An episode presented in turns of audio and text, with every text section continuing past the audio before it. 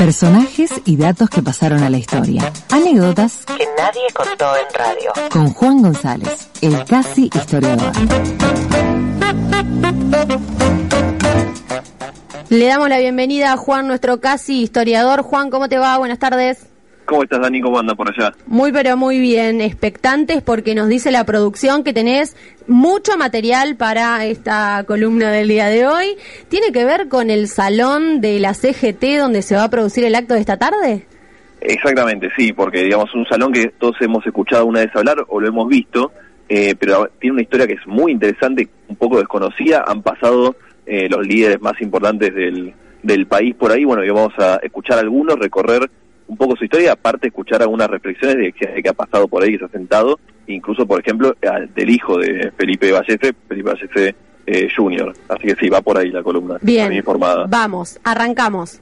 Eh, si quieren, bueno, escuchemos a, Cristina que lo presenta, porque ya ha hecho la, semana pasada, y bueno, aquí para que gana no se toca, así que escuchemos a la vicepresidenta que, que presenta un poco qué es el Salón Felipe Vallese.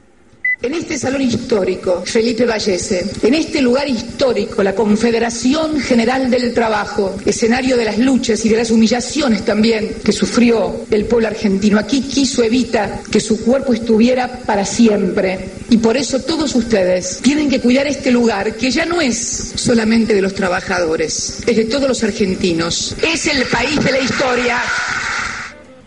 Esa es Cristina, año 2008, obviamente en el Salón Felipe Vallese, y bueno, ya adelantaba algo la vicepresidenta, un lugar histórico que tiene casi tantos años como el 16 de octubre del 45, porque eh, lo presentaron, lo inauguraron cuando amigo Perón iba a Perón un 18 de octubre, para nada casual la fecha, de 1950. Tiene una historia bastante curiosa lo que es el edificio de la CGT, la parte que está más cerca, digamos, de Puerto Madero, la calle Azopardo, era un viejo depósito industrial. Sobre eso, eh, Eva Perón le encargó al arquitecto Jorge Sabaté, que luego sería intendente de la Ciudad de Buenos Aires que haga este edificio que conocemos todos, edificio de estilo racionalista, de seis pisos, eh, y, en este en esta recorrida histórica tenemos una primera parada obligada, la fecha quizás le suena, 26 de julio del 52, cuando en el edificio de la CGT sucedía lo siguiente. Escuchemos.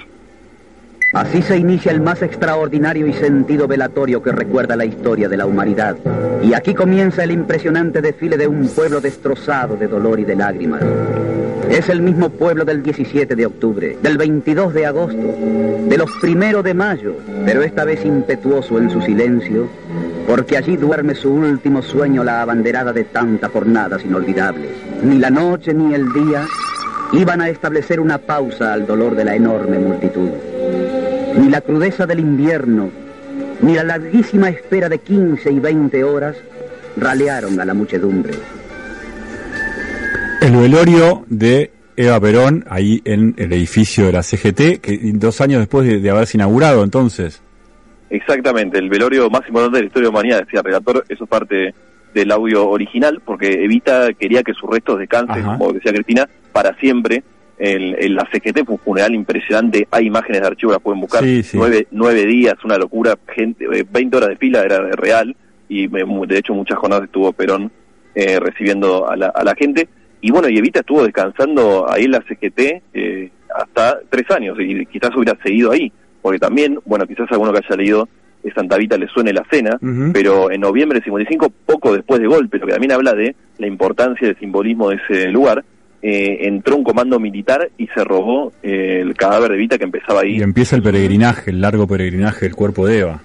Exactamente, sí, sí, pero es, interesante que apenas se arrancado el golpe, algo que después se volvía a repetir en la dictadura, ya, vamos a ver, fueron y entraron y, rompieron, también rompieron cuanto gusto de, de Perón y Evita había, intervino la CGT y aparte expropiaron el edificio que perteneció al Estado, el Estado, la dictadura de la Libertadora, y de hecho estuvo en esa condición hasta el último gobierno de, Perón, cuando volvió Perón en el 73, que ahí también hay un hecho curioso, quizás no se sabe bastante, que durante el último año de, la presidencia de Perón, él daba charlas todos los jueves eh, en el Salón Felipe Allese, eh, un ciclo de charlas de los jueves de Perón que eran charlas muy doctrinarias, digamos, no, no de coyuntura, hay varias que están en YouTube, la pueden buscar, de hecho si quieren escuchemos un pedacito cortito de una de ellas.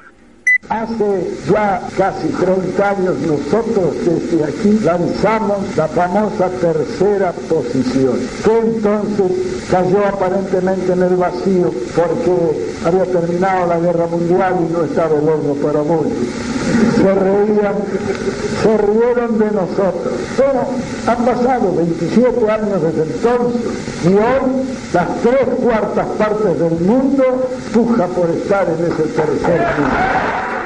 Bueno, ahí lo escuchábamos a Perón en el Salón Vallese. Exactamente, en un rato nomás va a estar eh, Alberto Fernández, era el parte del ciclo de charla de Perón de los jueves en el Salón Felipe Vallese y les decía lo, del simbolismo del lugar, ¿no? Porque en, marzo de ese 36, o sea, días después del golpe, entró también un comando militar a la CGT y esto es interesante, porque no, no es que rompieron demasiado, sino solamente eh, vandalizaron el, el, mural que lo vamos a ver Alberto sentado enfrente, el mural que está atrás del escritorio, eh, que es el mural que rememora los derechos del, día que Perón declaró los derechos del trabajador en el 47 y taparon el epígrafe. También es curioso, ¿no? Porque no es que lo pintaron todos, solo taparon el, epígrafe, y el epígrafe dice el 4 de febrero de 1947, el, el, Día de la Justicia del Trabajador.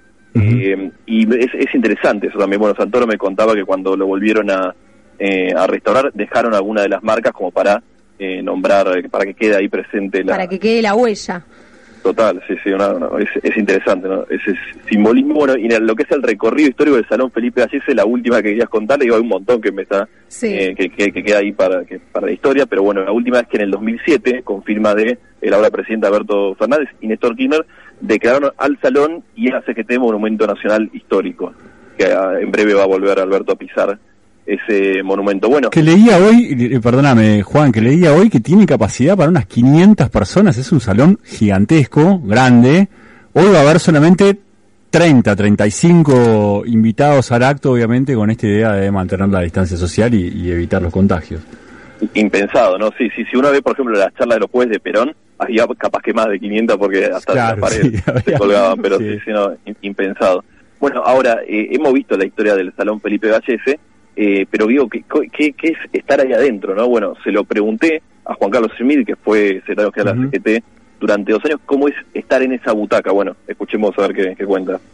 Si uno deja volar la imaginación, lo ve a Perón allí en el estrado hablando del modelo, del modelo nacional, lo ve a Perón explicando la tercera posición. Y además ve las intervenciones de grandes dirigentes que pasaron. Y te da esta, esta certeza, te da. Vos presentás la butaca lo que yo por lo menos he registrado es el hecho que el proceso histórico es apasionante y uno tiene que ser muy consciente de que no empieza cuando uno llega a la butaca y se siente, sino que en todo caso él es un elemento más, porque yo creo que sería imposible explicar la Argentina sin el peronismo. Estamos hablando a los 75 años, la primera plana de los diarios, el mundo académico, la política sigue hablando de eso, indudablemente responde a un caso casi único en la historia, ¿no?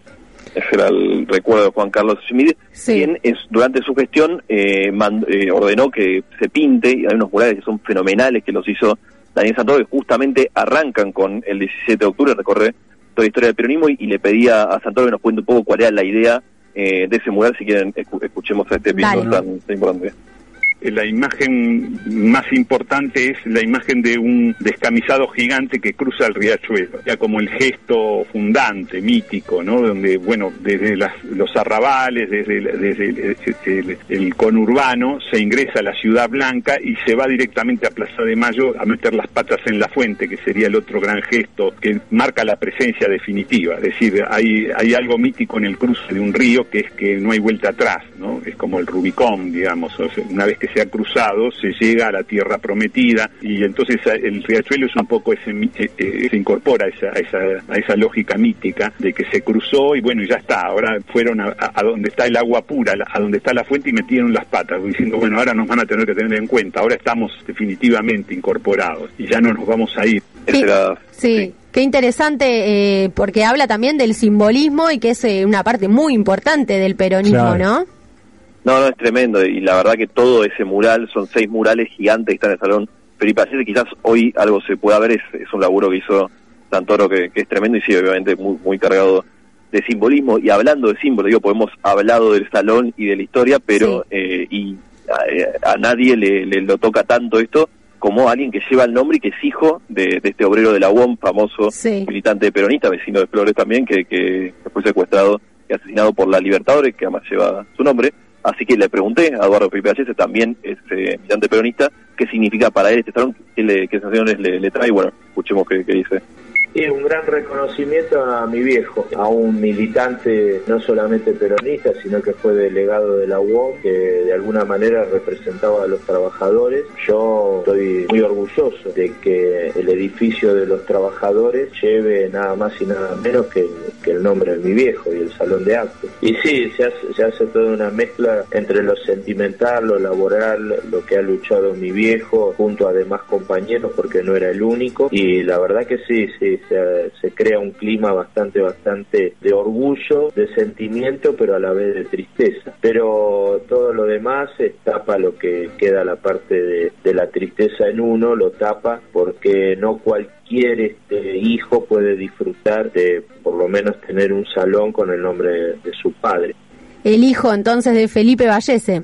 Exactamente, ¿no? Que le, tenía esa mezcla de sensaciones, ¿no? Porque él era un niño, de hecho se acuerda todavía cuando entraron a, la casa ahí, para contarle que lo habían secuestrado al viejo en la esquina eh, y tiene esa cosa tristeza, pero bueno, tiene se, se, queda con el con, con el homenaje que le hicieron a su padre en este salón mítico de la, de la CGT. Qué buen testimonio, Juan. Impresionante, como siempre, Juan, la, la producción de este espacio en un salón que hoy va a ser eh, el espacio central de esta de este festejo por el Día de la Lealtad. A las 5 de la tarde está previsto que hable el presidente. Eh, no sabemos si estará la vicepresidenta también. Va a estar el gobernador Axel Kisilov. Ya dijo Máximo Kirchner que va a acompañarlo también.